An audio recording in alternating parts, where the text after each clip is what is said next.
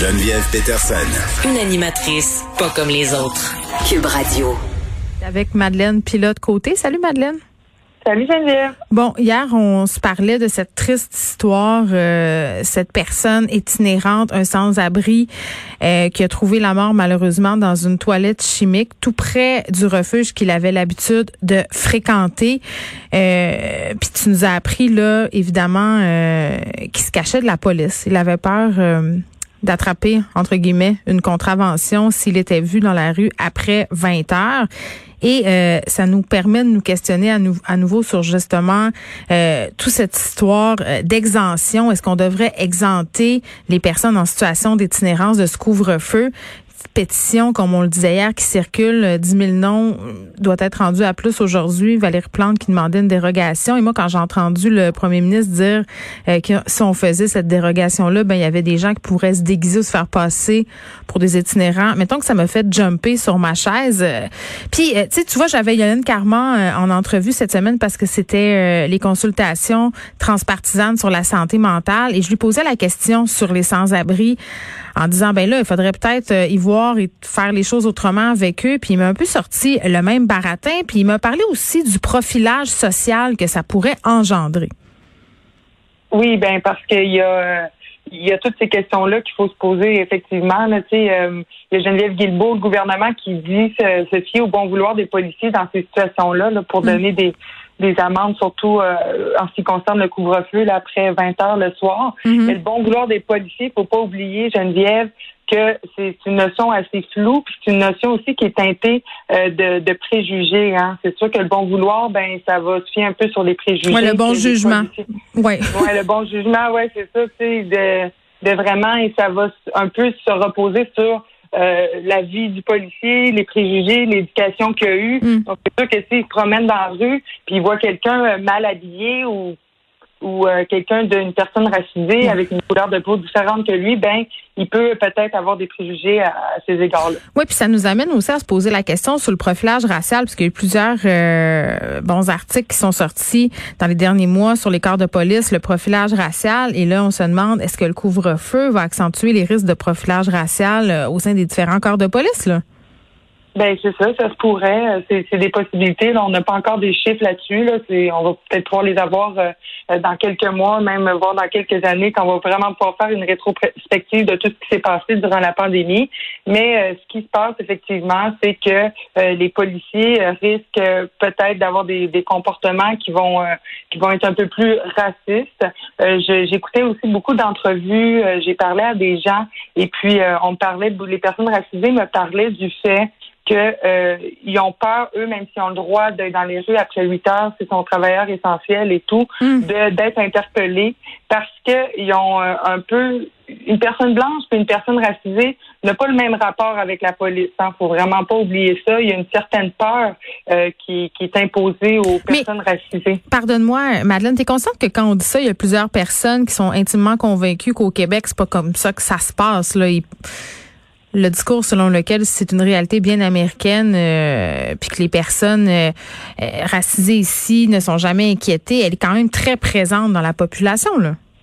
Oui, on l'entend beaucoup, puis je pense que ça, ça, dénote une, incapacité de, de certains Québécois, Québécoises à se mettre l'autre bord, à rechercher les bonnes informations, à écouter, à tendre l'oreille à ce genre de témoignages-là, euh, parce que nous, les, on est bons, les Québécois, on est accueillants, on euh, on n'a pas de croûte à manger euh, par rapport à la, à, la, prévention contre le racisme, mais on a peut-être un peu. Puis quand on s'intéresse, quand on pose les bonnes questions, quand on regarde des reportages, quand on, lit des articles, puis quand on croit aussi ces personnes-là, on croit les témoignages et l'expérience de vie de ces personnes-là, ben on peut euh, vraiment dénoter là qu'il y a un certain problème.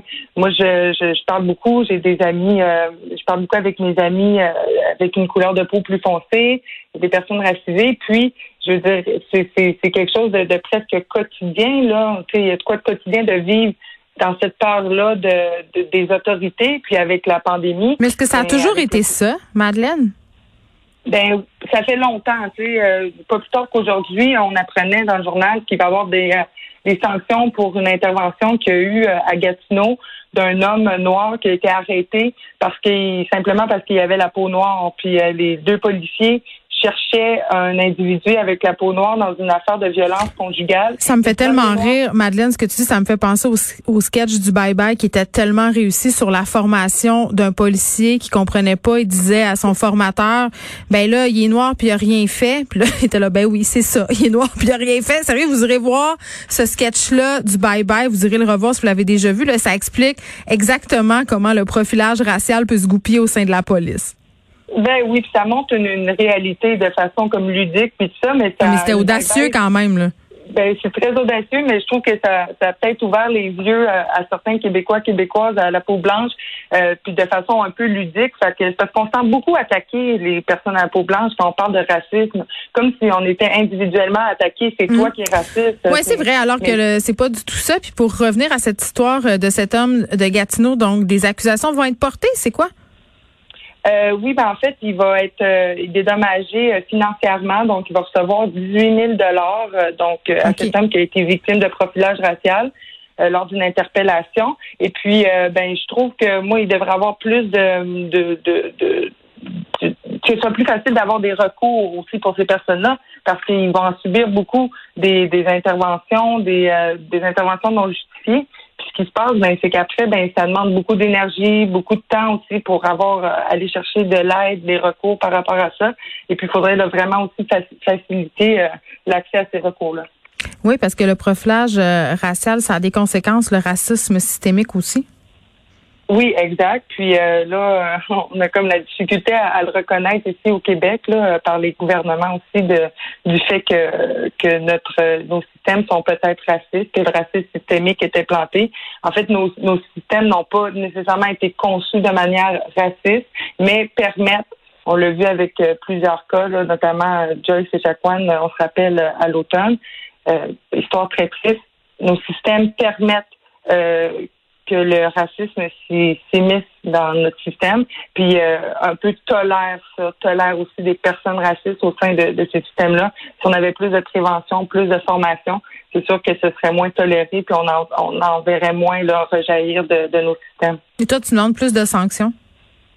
Oui, je demande plus de sanctions. Il faut euh, faut que les gens qui font preuve de, racisme euh, systémique puis les gens qui font preuve de racisme en général. En même temps, euh, pas, attends, je, je, veux être sûr de comprendre, Madeleine, c'est pas des gens qui font preuve de racisme systémique, c'est le système qui permet des comportements racistes. Donc, c'est difficile de sanctionner des gens pour le racisme systémique. Je pense qu'il faut euh, mettre de l'avant des initiatives justement où on fait, si on veut, un effort de représentativité dans nos institutions ou aussi, comme dans le cas dans la des événements entourant Joyce et où on prend des décisions gouvernementales au niveau de la formation pour que les gens qui officient dans ce système-là soient éduqués, euh, comprennent aussi euh, qu'on n'intervient pas différemment ou en fait ou qu'on intervient euh, de façon différente, pardon, selon les communautés auxquelles on, on est à faire face chaque jour. Tu sais, c'est un peu ça. C'est pas une sanction pour les. En tout cas, tu comprends ce que je veux dire? Oui, oui, oui, je comprends. Je comprends tout à fait. Mais il faut aussi que les, les comportements racistes des personnes individuelle ne soit aucunement tolérée et que ce soit bien clair, tu sais, qu'on puisse pas vraiment s'en sauver, puis que ce soit vraiment pas euh, accepté puis euh, toléré. Tu sais, euh, par exemple, un policier qui, qui intervient souvent sur des personnes noires, puis que c'est jamais justifié, ben il faudrait que ce, ce, policier-là ben ait des sanctions puis oui, parce que ça c'est du racisme. ça ben, c'est du, racisme à, cause des billets justement. là, comme tu disais, on n'a pas encore vraiment mesuré les conséquences euh, de ce couvre-feu-là, mais toi, euh, à ton avis, ça pourrait l'accentuer, ce profilage-là racial, ce profilage social? Ben, je pense que oui, là, parce que un, il y a plus de présence policière dans les rues, donc euh, euh plus de policiers égale plus de risques de profilage racial, et aussi c'est sûr que les, les policiers vont, vont sûrement avoir plus de suspicions euh, à l'égard euh, de, de, personnes racisées, puis à l'égard de tout le monde en général. Fait c'est sûr que moi, je pense que ça va accentuer un peu ces problématiques déjà présentes, hein, parce qu'on sait que les policiers vont donner euh, plus d'amendes qui sont plus sévères aussi. Il faut pas oublier que ces personnes-là, les personnes racisées, ont une relation différente avec la police et que euh, c'est vraiment comme de, de, penser à eux. Puis s'il y a des policiers, des policières qui nous écoutent, vraiment, je vous demande de, de comprendre euh, cette peur-là avec laquelle vivent ces personnes-là, les personnes racisées. Euh, quand elles se promènent dans la rue. Moi, je pense à un, travailleur essentiel, un infirmier qui revient de son corps de travail, euh, qui a la peau noire. Ben, ça doit être tellement être stressant pour lui de se faire arrêter par la police. Puis il y a des grandes chances qu'il se fasse arrêter parce que n'importe qui qui est dehors après 8 heures a des grandes chances de se faire arrêter par la police. Ben, n'importe qui. Ben c'est ça, c'est l'augmentation de ces contacts-là que je pense qui pourrait être nocif pour ces, populations-là, pour ces personnes-là, et euh, qui pourrait euh, mener à, plusieurs euh, dérives et dérapages. Ben oui, puis l'autre fois j'ai eu un super gros malaise en voiture. Justement, je circulais sur une rue de Montréal quand tout à coup une voiture de police était à ma hauteur et j'ai vraiment vu les policiers qui regardaient c'était qui qui était dans le char? Vraiment, là, je les ai vus détaillés, me regardaient. Euh, euh ils voyaient que j'avais des enfants. Puis je me suis dit, puis peut-être que je suis complètement dans le chat, mais il y a une partie de moi qui s'est dit, oh my God, on dirait que je suis contente d'être une mère de famille avec trois enfants en arrière. Ben oui, c'est une certaine protection euh, que ça, Geneviève. Si, si, si tu avais été... Euh, une mère de famille blanche en plus, exact. Oui, c'est ça, exact. Si tu avais été noire dans une Mercedes euh, toute seule avec une euh, grosse montre bling-bling sur ton bras, ben tu te serais sûrement fait arrêter. Tu sais, c'est... J'allais dire c'est normal, mais c'est vraiment pas normal. Il faut, faut, faut se battre contre ça. Mais ce qui est normal, c'est normal parce que les, on a tous des préjugés, puis on a été élevés comme ça, à avoir des préjugés. C'est ça qu'il faut combattre aussi. Ça part de la maternelle, même de la garderie, là, tous les préjugés qu'on se construit, puis qu'on répand un peu partout euh, toute notre vie durant. C'est la même chose pour les politiques. Merci Madeleine, on se retrouve demain? À demain. Au revoir.